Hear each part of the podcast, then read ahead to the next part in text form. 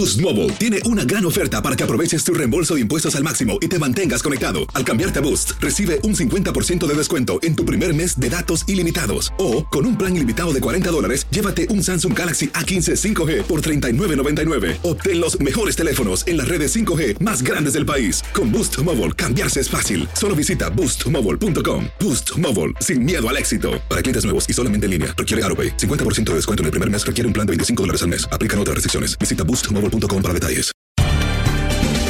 Bienvenidos al podcast de Buenos Días América, la revista radial más completa para los hispanos. Política, salud, economía, tendencia y deporte son algunos de nuestros temas. Bienvenidos.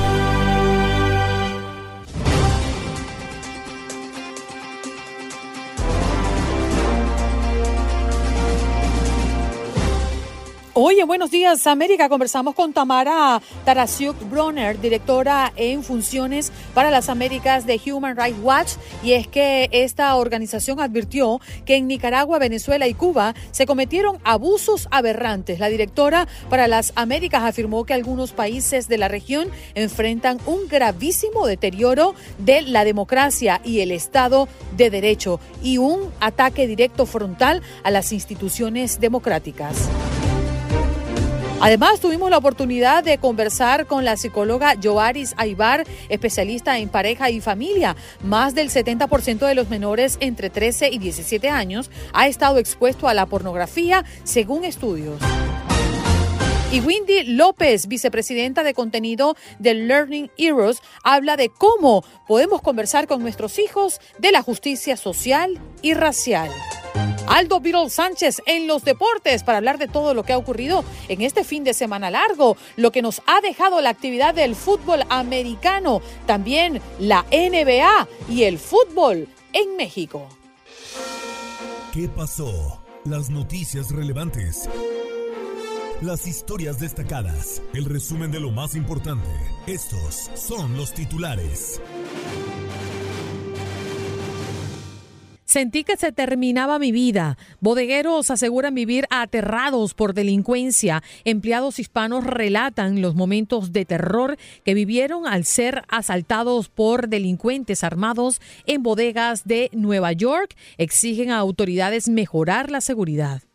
Nos vamos a California. Seis personas, incluida una madre de 17 años y su bebé de seis meses, murieron en un tiroteo ocurrido el lunes, ayer lunes, en una casa en el centro de California, sin que se conozca de momento las motivaciones detrás del crimen. Según informó la oficina del alguacil, las autoridades buscan al menos a dos sospechosos.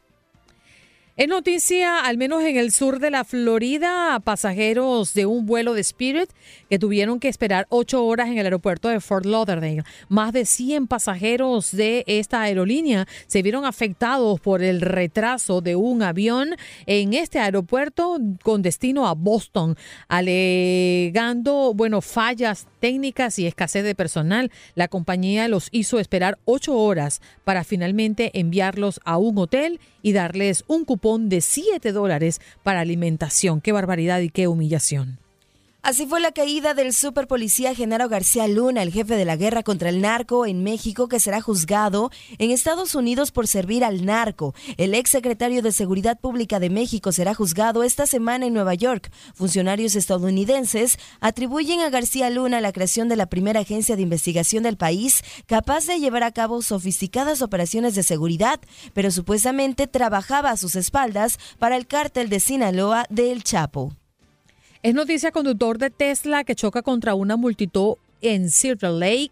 La policía de Los Ángeles arrestó a Jeremy de 52 años, por delito grave de DUI. Este sujeto estrelló su Tesla contra varios autos en Silver Lake antes de chocar contra el garaje de una casa. Y vecina llama a la policía tras ver a un niño de cuatro años en pañales jugando con un arma cargada. Un hombre en Indiana enfrenta el cargo de negligencia grave luego de que su hijo de cuatro años en pañales fuera visto jugando con una pistola frente a la puerta de su apartamento. El incidente fue captado por una cámara de seguridad. Habitantes del noreste de Chicago en alerta por ola de robos de autos. Y es que las eh, comunidades de diferentes vecindarios ubicados en el noreste de la ciudad están preocupados debido a que las primeras dos semanas del 2023 se registraron 15 robos de vehículos eh, de las marcas Hyundai y Kia. Y nos vamos a Cuba porque ocho bebés mueren en un hospital de La Habana en apenas 16 días, admiten las autoridades cubanas. El Ministerio de Salud Pública cubano informó en un breve comunicado que durante los primeros 16 días de este año fallecieron ocho bebés, cuatro de ellos murieron por septicemia. Y en información deportiva, hoy inicia la jornada número 3 de la Liga de Expansión con tres duelos: Tlaxcala contra Mineros de Zacatecas, Celaya contra Rayados Expansión y Dorados contra Cancún FC. Este último lo vivirás a través de nuestra señal en punto de las 10 de la noche con 5 minutos, tiempo del este.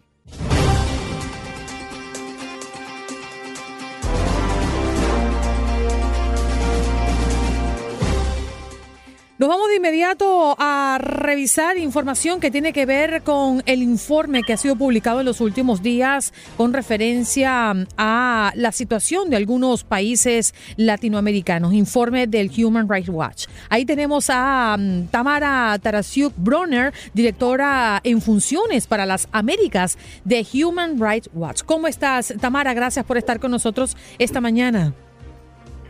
Buenos días, ¿cómo están? Muchas gracias por la invitación. Bueno, preocupante. La organización ha señalado a los gobiernos de Venezuela, Nicaragua y Cuba de cometer abusos aberrantes en su más reciente informe anual. ¿Cuáles son esos abusos, Tamara, y a qué se refiere específicamente? Mira, el informe anual que publicamos eh, recientemente es una fotografía de la situación de derechos humanos en más de 100 países a nivel global entre ellos tenemos 15 capítulos sobre países de nuestra región, de América Latina y el Caribe. Los tres países que menciona son los que nosotros catalogamos como dictaduras puras y duras. Estamos hablando de eh, países donde no existe ni siquiera un viso de democracia, no hay elecciones libres, existe represión en contra de opositores, disidentes, críticos, eh, y documentamos una amplia gama de abusos en este sentido que se cometen con total impunidad y con participación o aquiescencia de las autoridades. En Cuba es un caso emblemático donde todavía quedan más de 600 detenidos de las protestas del 2021. En Nicaragua, que mencionabas, en el último tiempo han cerrado más de 3.000 organizaciones sociales hay más de 225 presos políticos. Y Venezuela es un país donde, aunque no estén los titulares de los diarios en el último tiempo, eh, continúa la represión contra disidentes.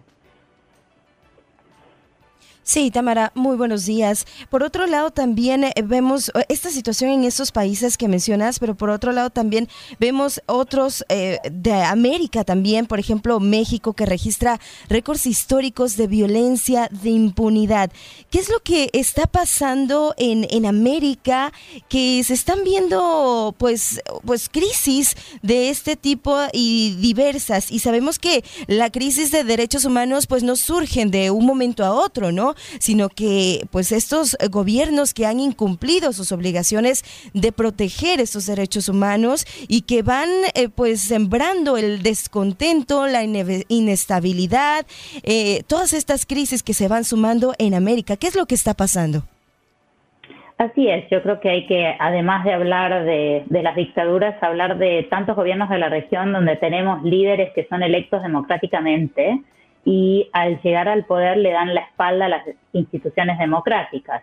Eh, y ahí no hay ideologías. Estamos hablando de eh, Andrés Manuel López Obrador en México, Nayib Bukele en El Salvador, eh, Bolsonaro hasta que dejó el gobierno, que seguían el mismo libreto autoritario. Y ahí en el fondo lo que tenemos es una eh, imposibilidad que es porque no quieren o no pueden los líderes democráticos mostrar que la democracia funciona para responder ante las necesidades de la gente, que tienen que ver con eh, la inseguridad, la pobreza, la desigualdad, eh, y, y ese es el mensaje principal de la publicación de este informe, es que aquellos líderes democráticos de la región muestren que la democracia puede responder y proveer salud, proveer educación, proveer seguridad, porque si no lo que nos pasa es que surgen los buqueles de la región, que aparecen con soluciones como si fueran soluciones eh, mágicas o que parecen sencillas a los problemas de la gente,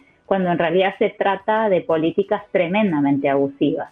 Sí, y debemos recordar que durante el 2022 fueron asesinados 15 periodistas en México y se reportaron 331 amenazas, ataques u otras formas de agresión contra comunicadores, según el registro de la organización Artículo 19 que defiende los derechos de los periodistas. Tamara, bien lo decías, la evaluación también que se ha hecho sobre El Salvador y el cuestionamiento permanente del desempeño del mandatario Nayib Bukele.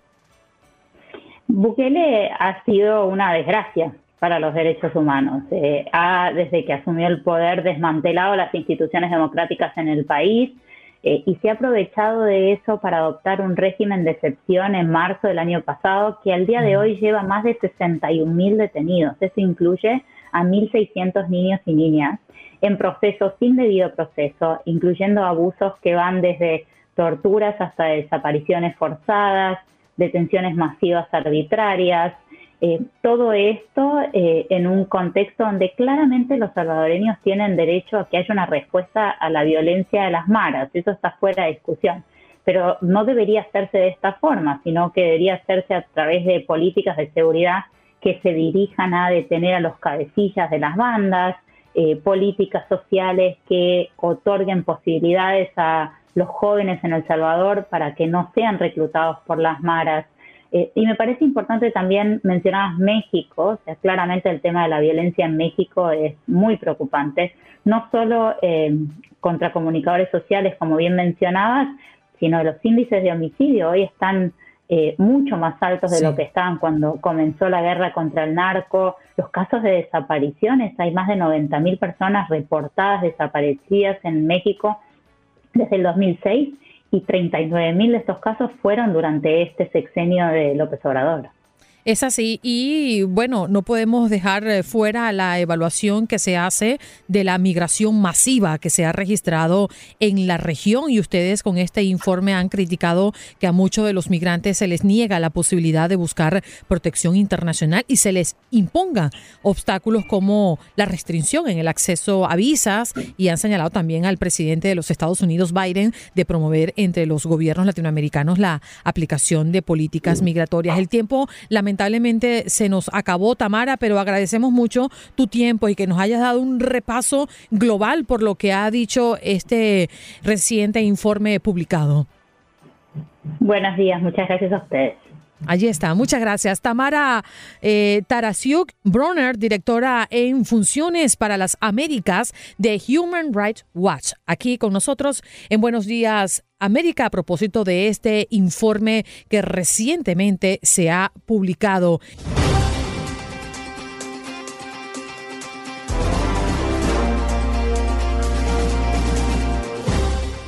Vámonos de inmediato con nuestra próxima invitada. Ya está lista y conectando con todas nuestras plataformas digitales. Vamos a conversar esta mañana con Joaris Aibar, especialista en pareja y familia, para hablar justamente de nuestro tema del día en la mañana del día de hoy. No te veo. Ahora sí, ¿cómo estás? Muy buenos días. buenos días, buenos días. Feliz de estar aquí con ustedes hablando de, de estos temas tan importantes, ¿no?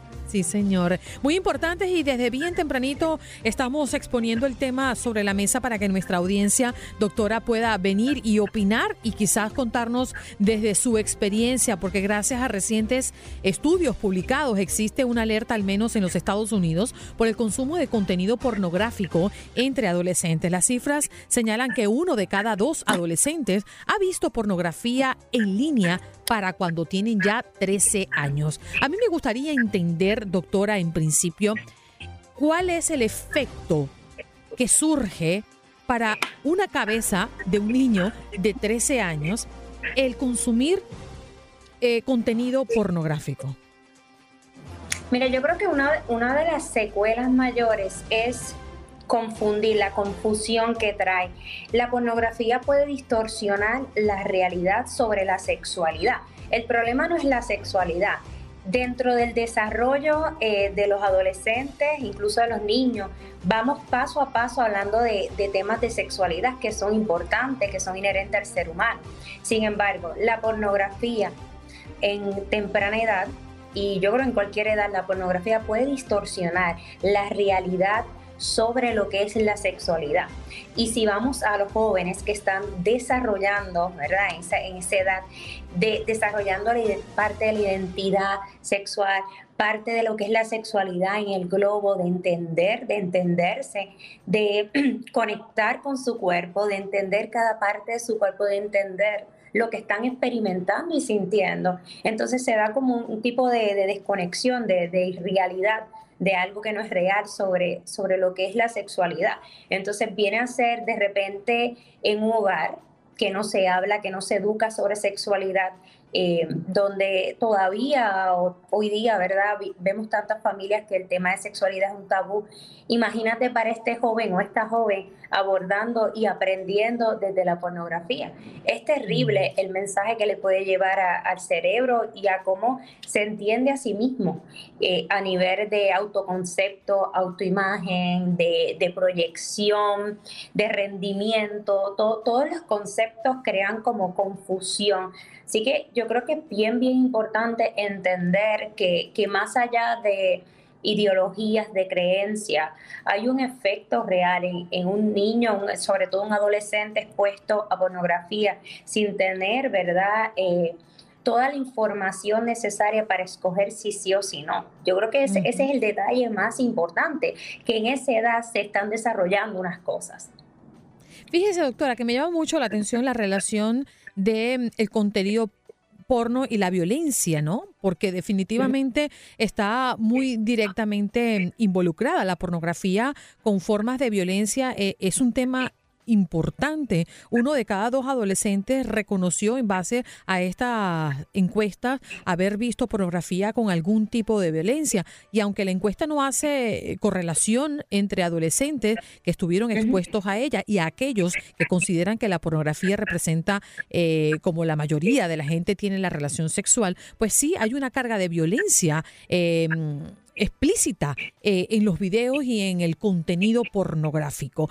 ¿Esto podría estar afectando la relación de ese futuro hombre o esa futura mujer? Ok, sería, sería muy importante mirar si hay un estudio, no recuerdo actualmente eh, que haya uno que, que, haya ¿verdad? una causa-efecto. Sin embargo, hay varias cosas que, que nos levanta, que son importantes profundizar. Y una de ellas es, si un joven no tiene la información completa sobre la sexualidad, cómo se vive una sexualidad sana, saludable, funcional, cómo se lleva, cómo conoce su cuerpo, entonces no va a entender lo que está viendo, lo va a confundir y, va a entender que eso es lo que le explica lo que es la sexualidad y, y lo que es el encuentro sexual. Y en la sexualidad, sobre todo hablando del encuentro sexual, que es un tema, ¿verdad? Aparte, hay muchos matices, por eso es tan importante tener la madurez, tener la información necesaria para escoger desde uno, no desde el otro y no desde lo que el otro presenta, porque en el espacio de la sexualidad compartida y consentida se pueden dar dinámicas que no sean violentas dentro del proceso, pero son personas con la madurez, con la cognición que necesitan para abordar ese espacio, ese acercamiento y sobre todo porque tienen, pueden tomar decisiones por sí mismos de lo que sí quieren eh, practicar o proyectar. Por eso son temas distintos. Una cosa, ¿verdad?, es la sexualidad y cómo llevarla, ¿verdad? Desde esa, esa decisión propia.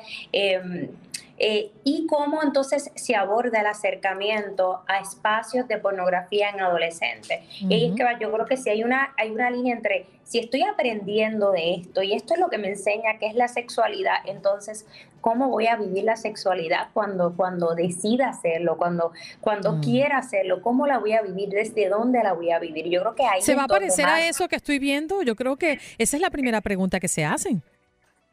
Claro, y ahí vamos la autoestima sexual del ser humano, desde esa joven, de ese joven, cómo va creciendo, de dónde partiste, quién se sentó contigo, nadie se sentó contigo, entonces quién te enseñó, un teléfono, una iPad a través de pornografía.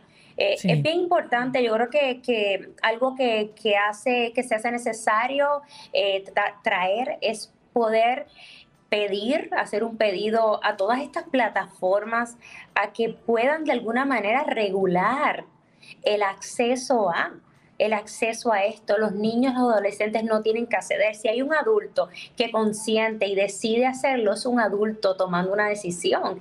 Pero un niño, ¿desde dónde toma una decisión como esa? Entonces, yo creo que es un llamado eh, colectivo un llamado colectivo donde a todos nos toca un poquito y nos cae un poquito el agua de qué podemos hacer como padres, como cuidadores, como maestros.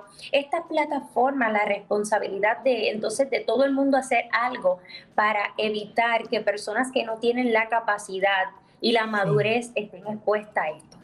Y según este estudio que hoy estamos desmenuzando en esta entrevista con la psicóloga Joaris Aybar, especialista en pareja y familia, mm, hablan de la mayoría de los adolescentes que han dicho haber tenido pláticas em, eh, sobre mm, métodos anticonceptivos y sexo, menos de la mitad dijo haber tenido alguna charla con algún adulto de confianza sobre pornografía. Y la mayoría de los adolescentes dijeron eh, querer tener una charla sobre lo que ven, pero también reconoce que las conversaciones serían incómodas y difíciles. Me gustaría cerrar con una recomendación porque me queda un poquito más de un minuto, si me ayudas con el tiempo, eh, Joaris.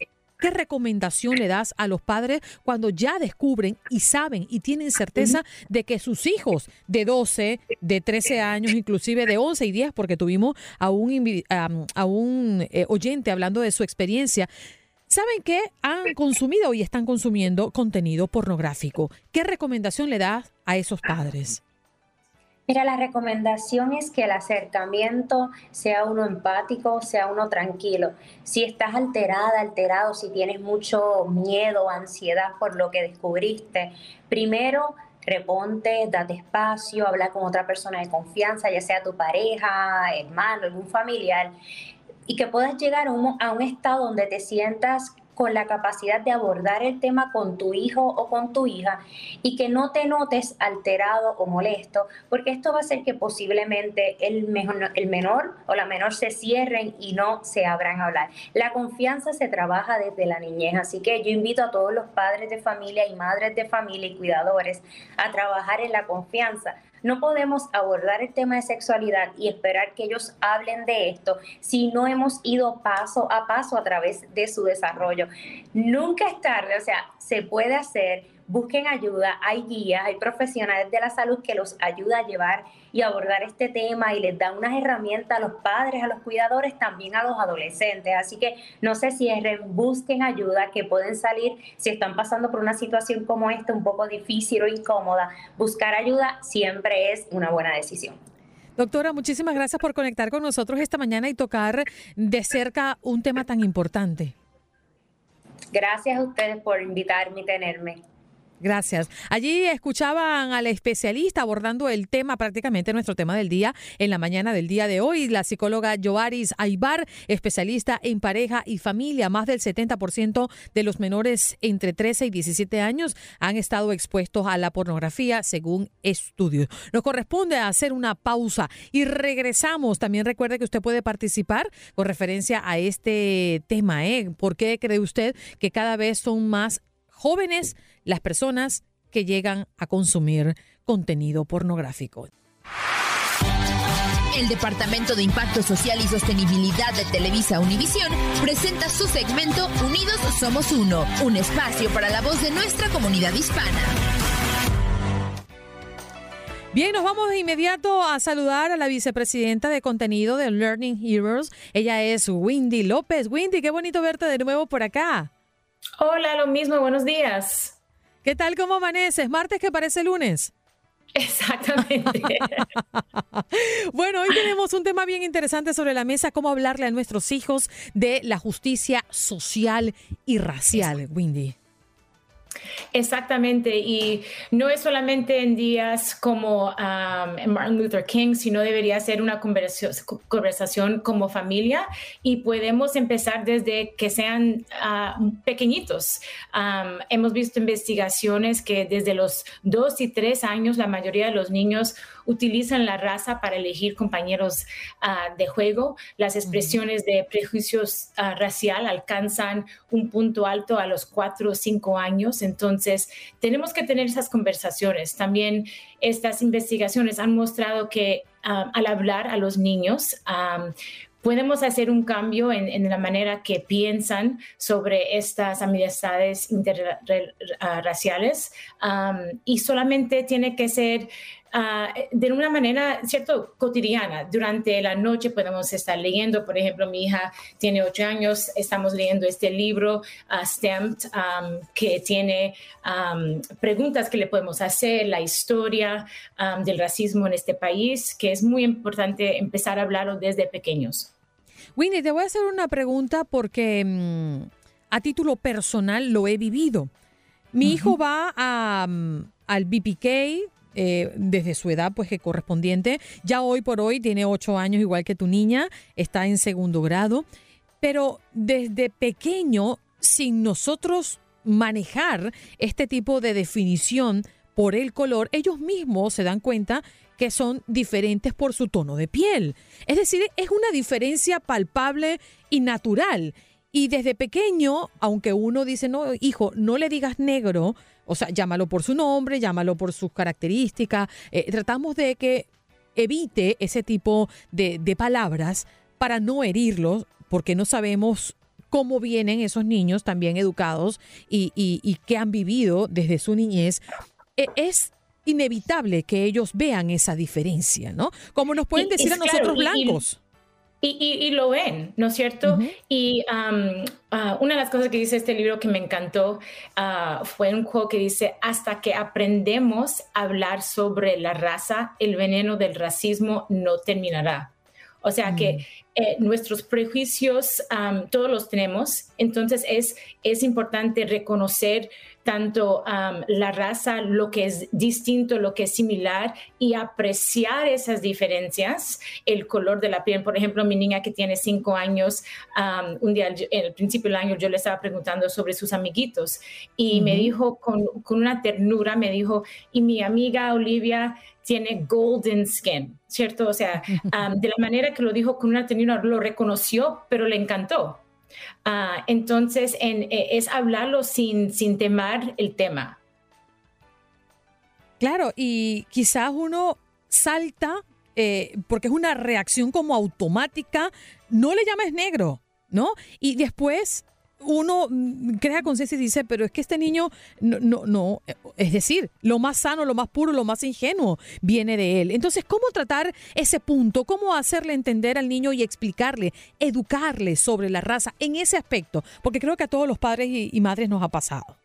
Sí, y también creo que es importante como padres saber que no hay manera correcta de hablar a los niños. Es importante escuchar, ser honesto, reconocer sus preguntas, lo que están pensando. Y en cada familia, como dijiste, esta conversación va a ser diferente dependiendo de nuestra propia raza, la nacionalidad, lo que hemos eh, tenido la experiencia nuestro, nosotros mismos, ¿no es cierto? Entonces, se trata de simplemente no, no temar e, esas preguntas y también informarnos sin esa presión de ser expertos y saber todas las respuestas. Por ejemplo, por eso yo estoy leyendo con mis hijas, podemos estar aprendiendo sobre um, estos temas juntos um, y, no, y, como dije, no, no tener tema en, cómo contestar correctamente. Mm. Wendy, cuando estamos hablando de niños pequeños, pero cuando nuestros hijos ya están en middle school o high school y nosotros particularmente nunca nos hemos sentado a conversar con ellos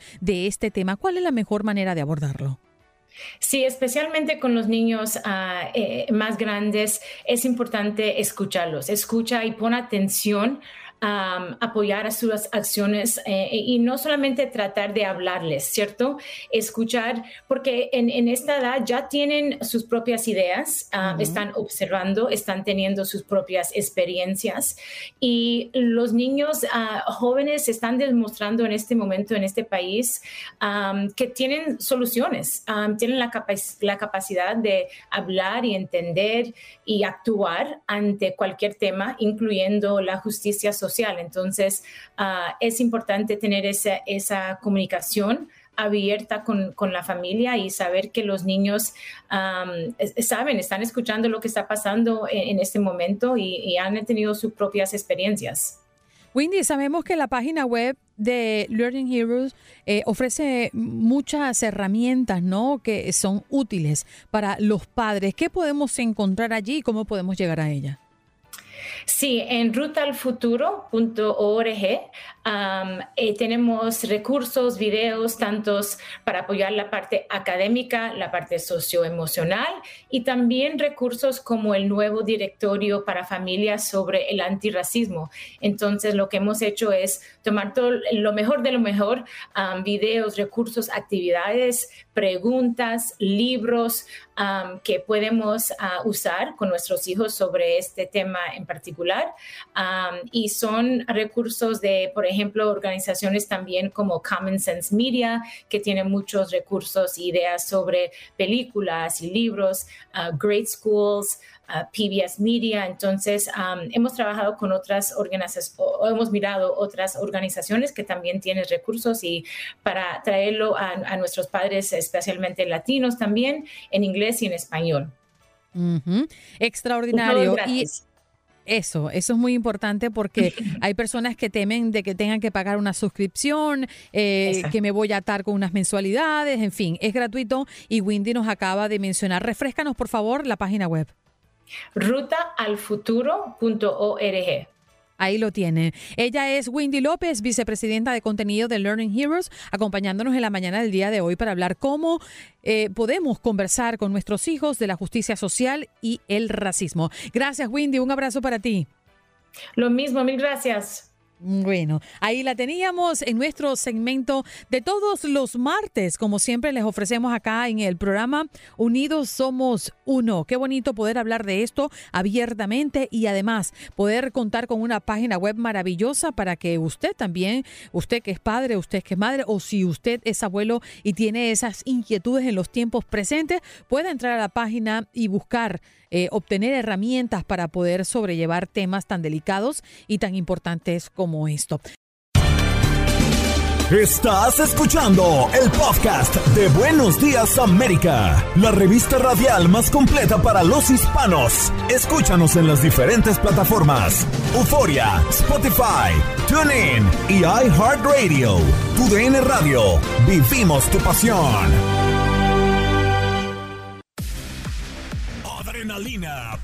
Y orgullo. Todo por ser campeones. En Buenos Días, América. Contacto Deportivo.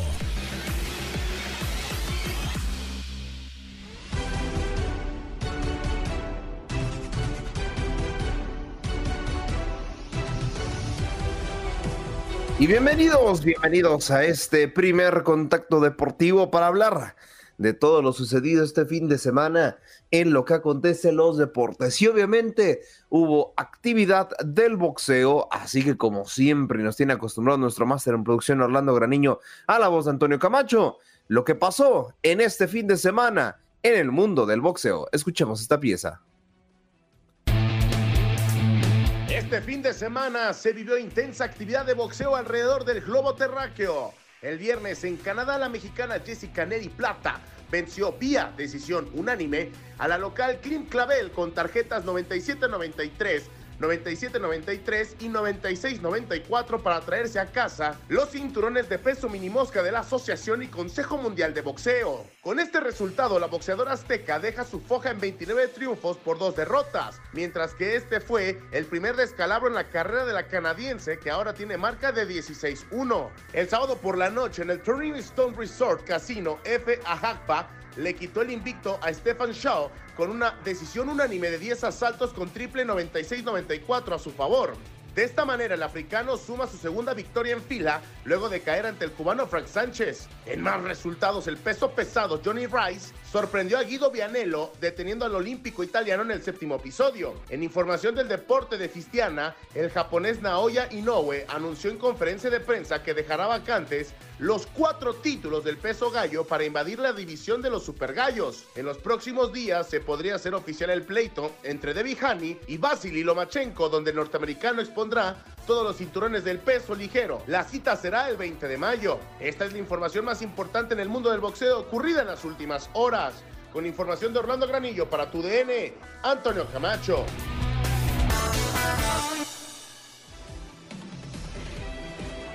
Ahí está la pieza, agradecerle a nuestros compañeros por la información del boxeo de este fin de semana. Y yéndonos ahora a lo que es popularmente conocido como el deporte ráfaga, eh, LeBron James llega a 38 mil puntos, ¿eh? 38 mil puntos en toda su carrera. Marca impresionante. Con esto ya es el segundo máximo anotador individual en la historia de la NBA.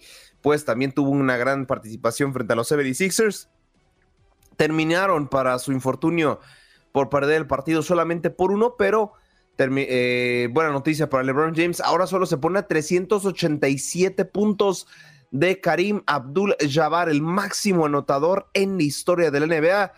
Yo creo que le puede conseguir. Creo que LeBron James tiene las capacidades perfectas como para ahora ser el número uno en eh, anotaciones individuales y yo ya me podría plantear si LeBron James es el mejor jugador en la historia de la NBA. Si lo llega a conseguir, ya habría que, repasarlo, ¿eh? porque mucha gente a veces se enoja que LeBron es el mejor jugador del básquetbol de la historia.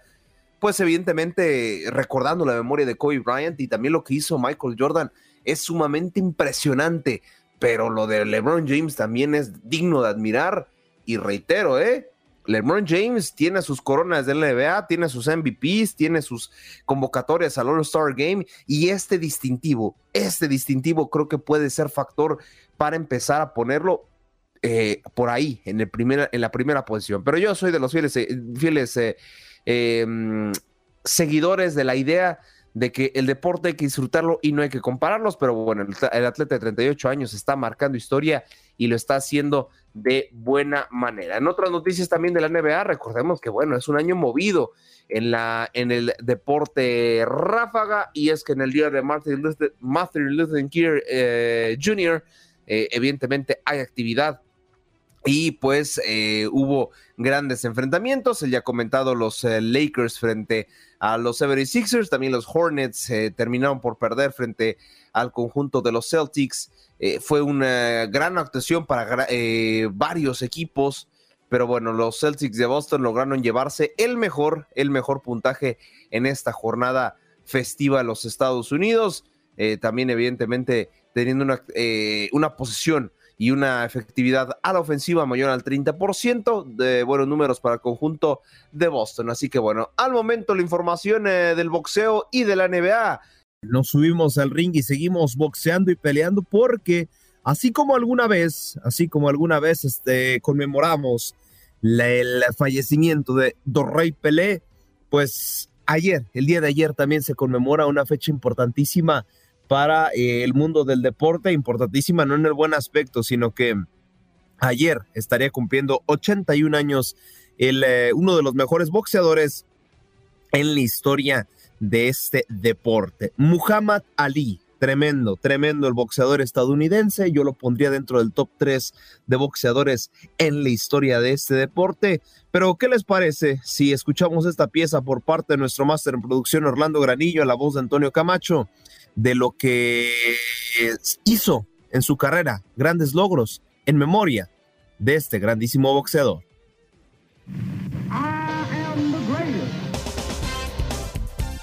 Muhammad Ali o Jesus Marcellus Clay nació el 17 de enero de 1942 en Louisville, Kentucky, hijo de Jesus Marcellus Clay y de Odessa O'Grady. Tuvo una hermana y cuatro hermanos. Su récord amateur fue de 100 victorias con 5 derrotas. Después de 20 combates profesionales, venció en 7 asaltos a Sonny Liston, convirtiéndose en el campeón mundial de la categoría de los pesos pesados un 25 de febrero de 1964 en el Convention Hall de Miami Beach.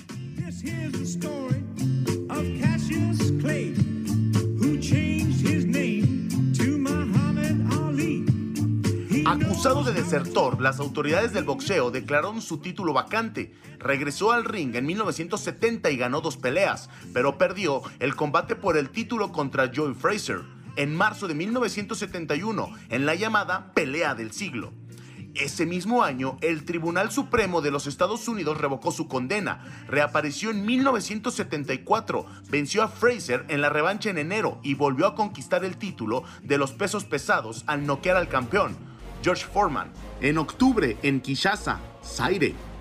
Cuatro años más tarde, en febrero de 1978, perdió el título ante Lonnie Spinks en Las Vegas, Nevada. Sin embargo, en septiembre del mismo año consiguió recuperarlo al ganar a Spinks en un combate de 15 asaltos en Nueva Orleans, Luisiana. Retirado en 1979, volvió al año siguiente para retar a Larry Holmes en el Campeonato Mundial, perdiendo ante su contrincante. Ali peleó por última vez el 11 de diciembre de 1981 en Nassau, perdiendo contra Trevor Berbick. Muhammad falleció el 4 de junio de 2016 a los 74 años de edad en un hospital de Phoenix, Arizona, donde fue ingresado por problemas respiratorios. Con información de Orlando Granillo, Antonio Camacho.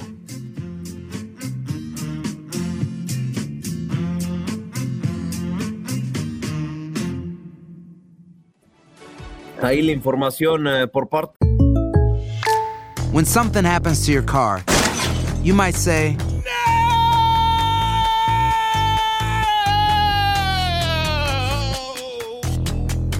My car. but what you really need to say is something that can actually help. Like a good neighbor, State Farm is there. And just like that, State Farm is there to help you file your claim right on the State Farm mobile app. So just remember, like a good neighbor, State Farm is there. State Farm, Bloomington, Illinois. de, de Antonio Camacho y Orlando Granillo, agradecerles por esta tremenda eh, pieza. Y es que dejamos un poco el boxeo y nos vamos, cambiamos una cancha y a una raqueta porque se está jugando el Australia Open. Ahora sí que cuando juegan, por ahí dicen algunos, que cuando empiezan a jugar los grandes es que ya arrancó el torneo.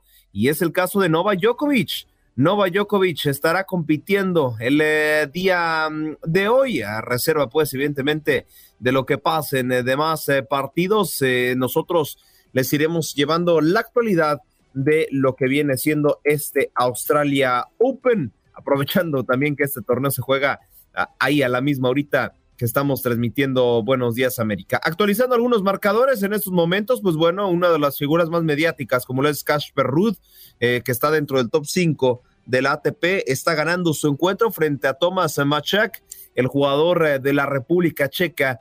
Al momento se está llevando a cabo este partido.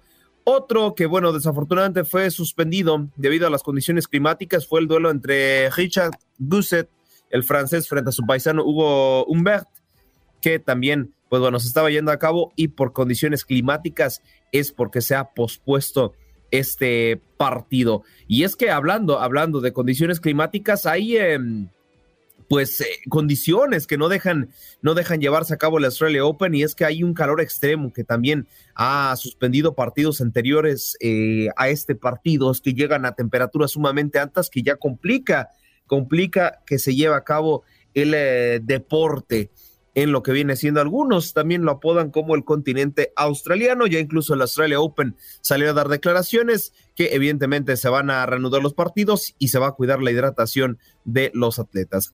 Para hablar de lo que pasó el día de ayer, con lo que se completó ya la ronda divisional en la NFL, y es que antes que nada venía el partido, el único, el Monday Night Football, con el que ya nada más faltaba un invitado más, Tampa Bay Buccaneers contra los Dallas Cowboys. Y si nos vamos a la estadística, si nos vamos a la historia, quien era favorito en este encuentro eran los Tampa Bay Buccaneers. ¿Por qué? Porque tienen al jugador que tiene más títulos que cualquier franquicia de la NFL. Estamos hablando de Tom Brady. Y Tom Brady, uno de sus principales clientes, son los Dallas Cowboys. Vamos a escuchar esta pieza de cómo el eh, jugador ya veterano, coreback de los Tampa Bay Buccaneers, ha tenido de clientes al conjunto de los Dallas Cowboys. Si hay un equipo al que Tom Brady y los Buccaneers querían enfrentar, era a Dallas. La razón es que los vaqueros nunca han podido derrotar a Tom Brady. El legendario quarterback tiene marca de 7-0 contra los Cowboys.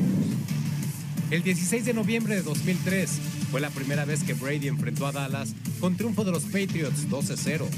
Brady completó 15 de 34 intentos para 212 yardas.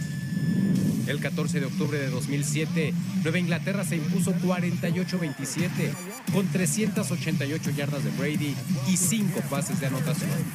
El 9 de septiembre de 2021, Tom Brady, ya con los Bucaneros de Tampa Bay, volvió a derrotar a los Cowboys 31-29 en el juego inaugural de la temporada.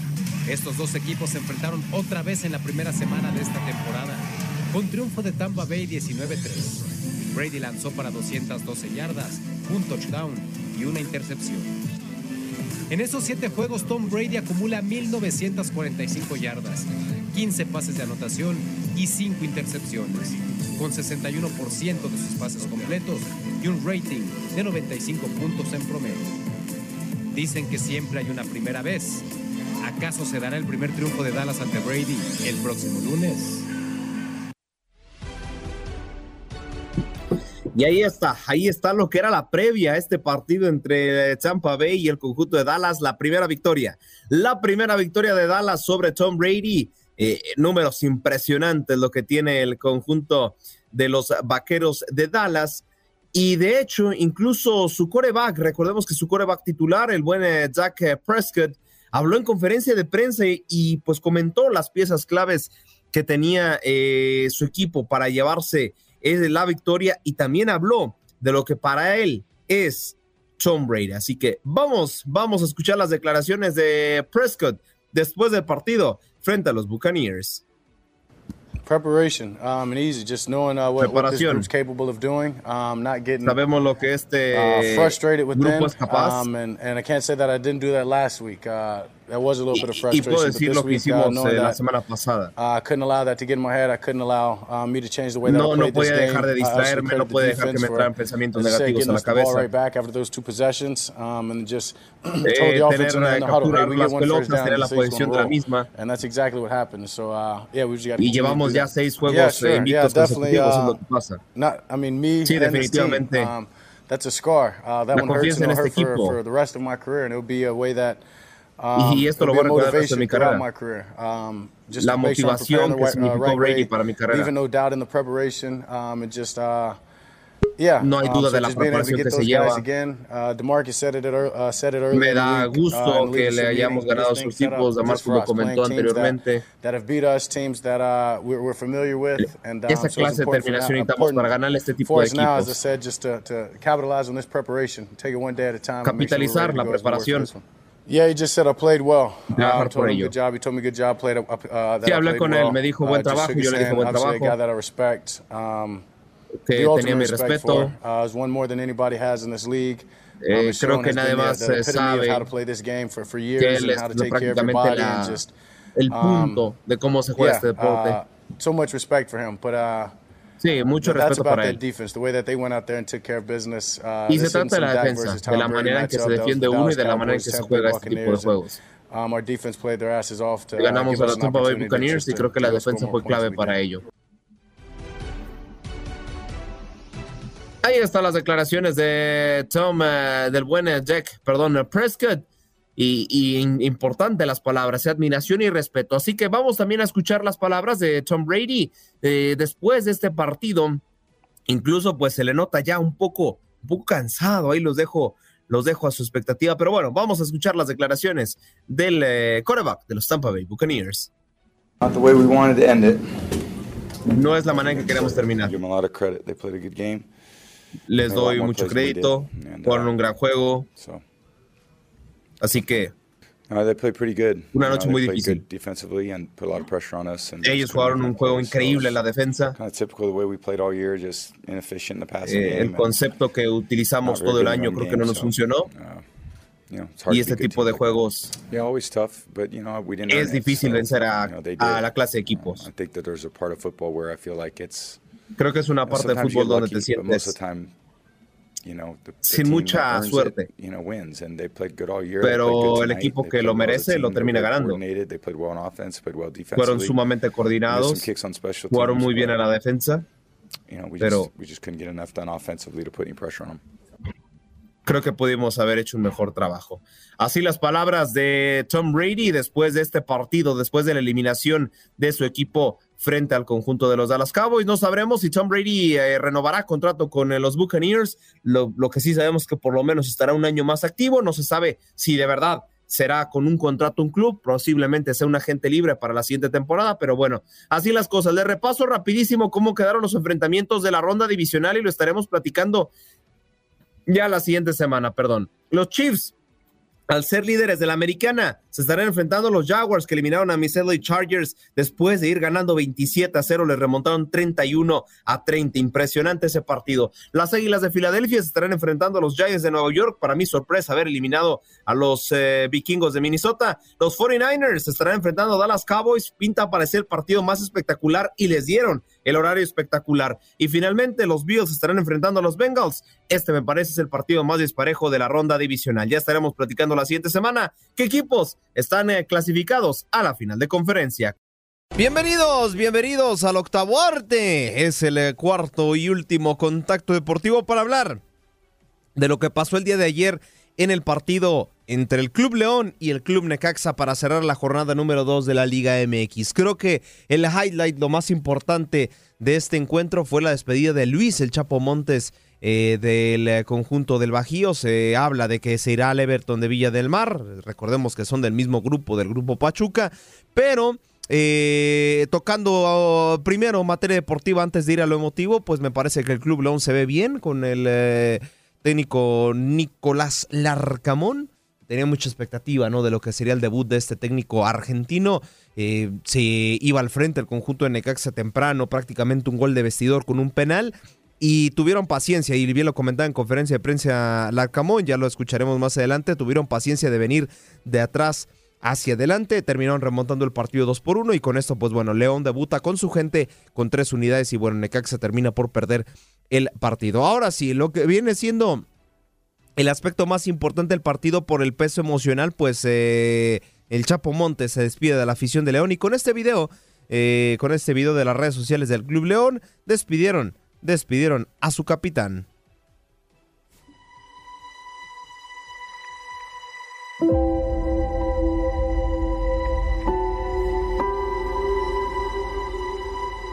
Aquí viene el Chapo. Aquí viene el Chapo, eh. Mis respetos para el Chapo.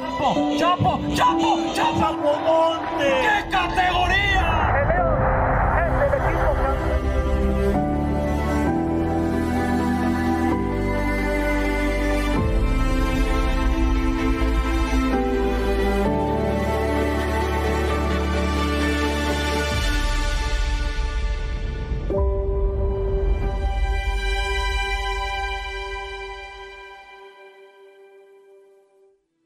Ahí está, ahí está el emotivo video que le hace el Club León a Luis el Chapo Montes. Y bueno, también, también al medio tiempo, de hecho lo iba perdiendo León en ese entonces 1 por 0 en el medio tiempo. Le hicieron una, una pequeña despedida y palabras breves, pero concisas. Con, estos, con este mensaje se despidió frente a su afición el dorsal número 10.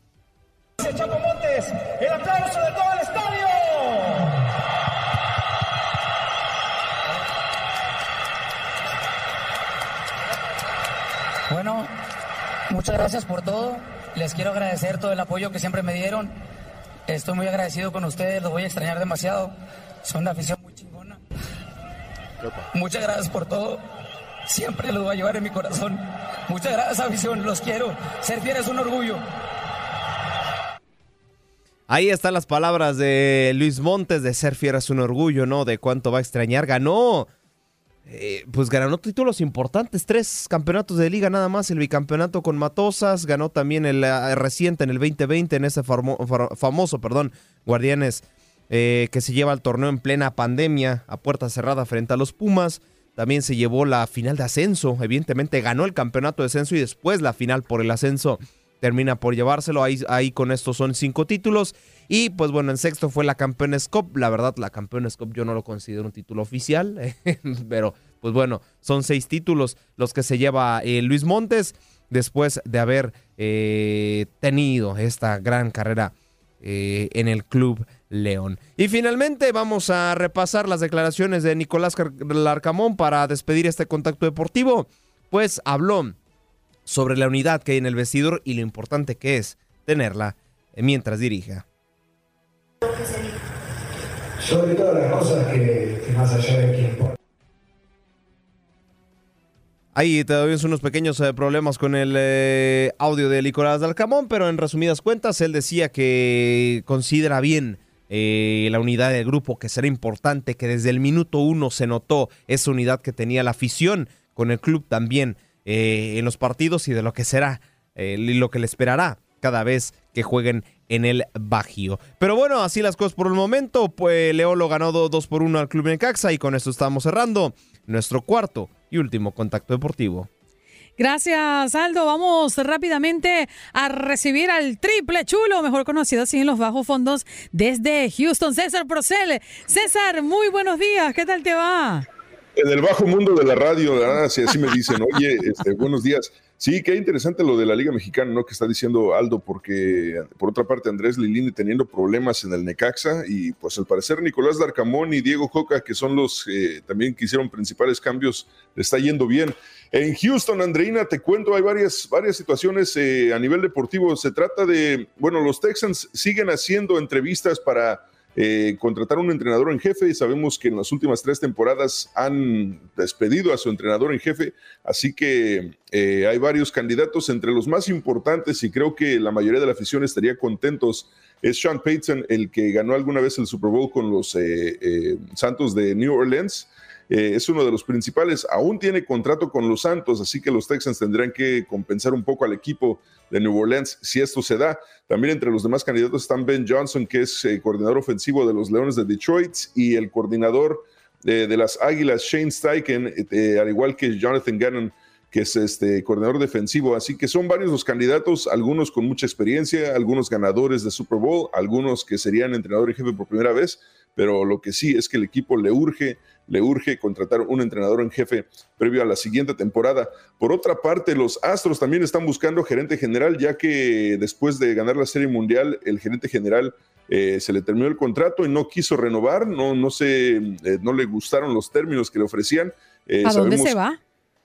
Sí, quién sabe, pero digo, ganó dos series, ganó serie mundial, así que ha de tener muy buenas ofertas de trabajo. Dusty Baker sí renovó como, como este manager del equipo, entonces ya no nos falta conseguir un gerente general eh, para el equipo de los Astros. Y hablando de ellos, este sábado por la mañana en el centro de la ciudad, afuera del estadio de los Astros, habrá un, un festival de aficionados en el que habrá jugadores para tomarte fotos, autógrafos, eh, habrá comida, música y todo esto la gente en Houston puede ir a disfrutarlo. Mm, no es necesariamente gratis, pero tampoco es un costo elevado, es un dólar, cuesta un dólar que este dólar creo que es donado a una fundación de los Astros para ayudar a gente de escasos recursos. Y bueno, lo que hacen, eh, puede entrar la gente a la página de los Astros, ahí adquiere su boleto para el Fan Fest y pueden disfrutar de toda la, toda la dinámica que existe ahí a partir de las 9 de la mañana, hora del centro, y creo que termina hasta las 4. Así que ya tienen planes para el fin de semana la gente que son aficionados de los Astros. Oye, no, no hemos salido de este fin de semana largo, ya tú nos estás poniendo eh, fiesta y festejo para el otro, ¿no? Tu vida debe ser muy entretenida. Eh, bueno, si al trabajo le llamas entretenimiento, es, es muy entretenida. Hablemos de trabajo. ¿Cómo están enganchados? Enganchados está muy bien, gracias a Dios, ahí estamos todos los días, 10 de la mañana, hora centro, ahí nos pueden sintonizar a través de la aplicación de Euforia, pueden entrar en tu DN Houston y ahí pueden escuchar enganchados a partir de las 10 de la mañana. Hoy, por supuesto, tendremos que hablar de eh, el juegazo de fútbol americano el día de ayer. ¿No te pasa que cuando eh, ves algún, este, algún partido y no tienes un gallo en esa pelea, lo disfrutas hasta más? Sí, yo creo que sí. No estás parcializado y puedes notar lo bueno y lo malo de cada uno con una manera más objetiva. Sí, sí, sí. Y la gente que, como nosotros los que estamos en Houston, o no sé, no sé tú a quién le vas, seguramente le vas a los gigantes de Nueva York, o no sé quién le vayas. ¿Qué? ¿A los Dolphins? ¿A quién? ¿A, los delfines? Por supuesto. ¿Por qué? Pero ¿por qué no? Si yo vivo en Miami. Mejor vele Tampa Bay entonces. ah, bueno, sí, te voy a decir. Después que, que el papachongo pasó por ahí, te voy a decir que yo quedé un poco enamorada. Ya decía yo, mucha miel, demasiada miel. No, pues está bien, pero sí, la gente, creo que la gente el día de ayer se ve un gran partido, así que el día de hoy hablaremos de este, de este gran encuentro y la, la duda entre, de todo el mundo es, ¿Tom Brady se retira o se regresa en la próxima temporada? Sí, señor. Yo creo que después de lo que le hizo la mujer, el hombre va a continuar seco, se va a quedar ahí en el fútbol americano. ¿Es culpa de, eh, realmente la regó Tom Brady? O sea, sí, sí fue el problema que él prefiere jugar fútbol americano a, a su esposa. No fue culpa de tuya ni tampoco mía, fue culpa de la monotonía, dice Shakira. ¡Ay, Jorgito! esa es la peor, mejor respuesta que he escuchado sobre este tema. César, te quiero y te abrazo. Sale, un abrazo, cuídense mucho, que nos vaya bien a todos. César Procel desde Houston, ya saben, lo escuchan en la 93.3 FM con su programa Encanchado. Gracias por acompañarnos en nuestro podcast. Buenos días América. Y recuerda que también puedes seguirnos en nuestras redes sociales. Buenos días AM en Facebook y en Instagram. Arroba Buenos días América. AM. Nos escuchamos en la próxima. Boost Mobile tiene una gran oferta para que aproveches tu reembolso de impuestos al máximo y te mantengas conectado. Al cambiarte a Boost, recibe un 50% de descuento en tu primer mes de datos ilimitados. O, con un plan ilimitado de 40 dólares, llévate un Samsung Galaxy A15 5G por $39.99. Obtén los mejores teléfonos en las redes 5G más grandes del país. Con Boost Mobile, cambiarse es fácil. Solo visita boostmobile.com. Boost Mobile, sin miedo al éxito. Para clientes nuevos y solamente en línea, requiere AroPay. 50% de descuento en el primer mes requiere un plan de 25 dólares al mes. Aplican otras restricciones. Visita Boost para detalles.